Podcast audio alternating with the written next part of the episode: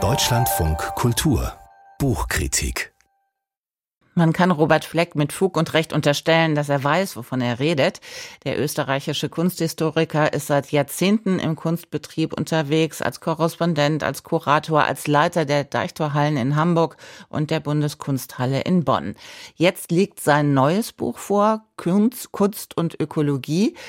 Und da schon der Titel einige Fragen aufwirft, haben wir Thorsten Janschek jetzt im Studio. Guten Morgen. Schönen guten Morgen. Kaum eine Biennale oder Dokumenta, wo nicht angeblich nachhaltig geplant wird, wo nicht Klima ein zentrales Thema geworden ist. Will denn die Kunst die Welt retten? Ja, auf die Idee kann man kommen, wenn man das so sieht, das äh, Veranstaltungsprogramm in der Kunstwelt der letzten Jahre. Und tatsächlich, Robert Fleck nennt das Thema des Klimawandels ein Jahrhundertthema für die Kunst. Ähm, aber die Welt retten, da ist er dann doch skeptisch, weil er sagt, das ist eine krasse Überforderung. Wie soll denn so ein kleiner Bereich, so ein Kunstbereich, die Welt retten? Gleichwohl gibt es zwei Funktionen der Kunst, die er identifiziert. Das ist auf der einen Seite ein Sensibilisierungstreiber. Ja, er schreibt zum Beispiel, Kunst kann Bilder schaffen für Dinge und Prozesse, für die es noch keine oder bislang nur klischeehafte oder flüchtige Bilder gibt. Und das trifft natürlich auf den Klimawandel insbesondere zu, den ja äh, die Kulturwissenschaftlerin Eva Horn eine Katastrophe ohne Ereignis genannt hat. Das heißt, wir sehen ja immer so Phänomene oder Symptome, aber so wie ein Vulkanausbruch ist der Klimawandel nicht. Der vollzieht sich eben langsam. Und die Kunst kann dafür äh, Bilder schaffen, die dann vielleicht auch einen Mentalitätswandel in der Öffentlichkeit der Betrachtenden her herstellen können. Das ist die eine Funktion. Die andere Funktion ist, dass sie natürlich äh, auf sich selbst gucken kann und so eine Art würde ich sagen, Selbstbeschränkungsavantgarde bilden kann. Das heißt also, äh, wie arbeiten wir als Künstlerinnen und Künstler? Ähm, welche Materialien benutzen wir? Also es gibt im Augenblick total viele Projekte, wo Künstlerinnen und Künstler vorgefundenes, also im Grunde genommen weggeschmissenes Recyceln, man könnte auch vielleicht sagen upcyclen, wo sie sich darüber Gedanken machen, wie sie mit Materialien umgehen, die klimaschädlich sind. Das war eben lange Zeit in der Kunst nicht so, dass man überlegt hat, naja, vielleicht Acrylfarbe, da ist Plastik drin, das ist jetzt nicht gerade das Allerbeste, was wir benutzen können und so weiter und so weiter.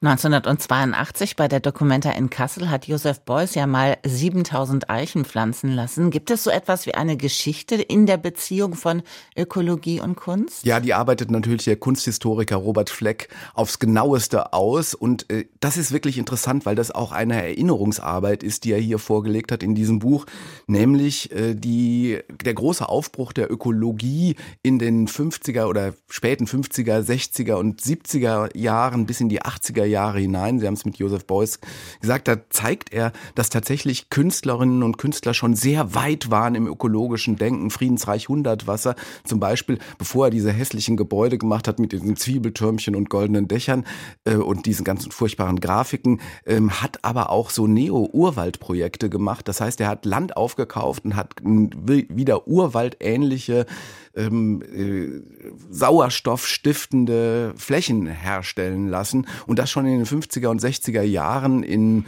Frankreich, in Venedig zum Beispiel und in Neuseeland. Oder äh, zum Beispiel Hans Hake, ein ganz berühmter Bildhauer, äh, der ähm, eine Reinwasseraufbereitungsanlage in eine Galerie gestellt hat. Das sah im 1972 total minimalistisch aus und Glasbecken und sowas. Aber das war eben tatsächlich schon eine, schon eine ökologisch, ein ökologisches Statement. Aber das brach dann irgendwann schlicht und einfach ab, wie Robert Fleck sagt, nämlich in den 80er Jahren. Der Neoliberalismus hat unendliches äh, Geld von der Börse in den Kunstmarkt gespült. AIDS war das alles beherrschende Thema. Dann kam die Wiedervereinigung und irgendwie war das ökologische ökologische Denken in der Kunst weg. Jetzt ist es wieder da. Was muss sich dann also für den Kunstbetrieb ändern und vor allen Dingen auch für die vielen Kunstmessen? Ich habe ja gesagt, es geht jetzt diesen Monat schon wieder los mit Genf und Brüssel.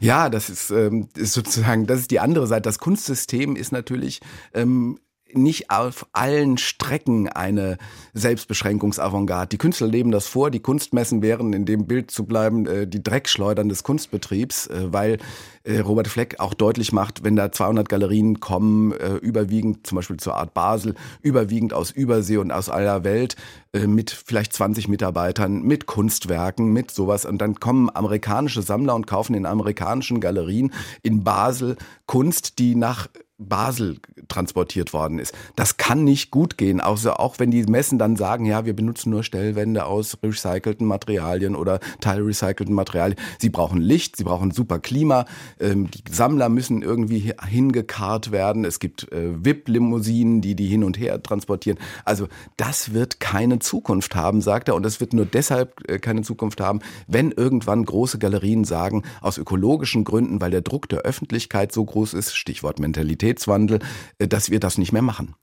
Was ist mit den Museen? Gerade ältere Kunstwerke brauchen ja bestimmte Klimabedingungen, die zum Beispiel ohne Strom gar nicht herzustellen sind. Ja, das sagen die Museen so. Robert Fleck macht eine andere Rechnung auf. Der sagt, naja, im 19. Jahrhundert wurde ja auch schon Kunst gezeigt und die ist ja auch nicht gerade verfallen. Das haben wir dann schon gesehen. Oder Anfang des 20. Jahrhunderts.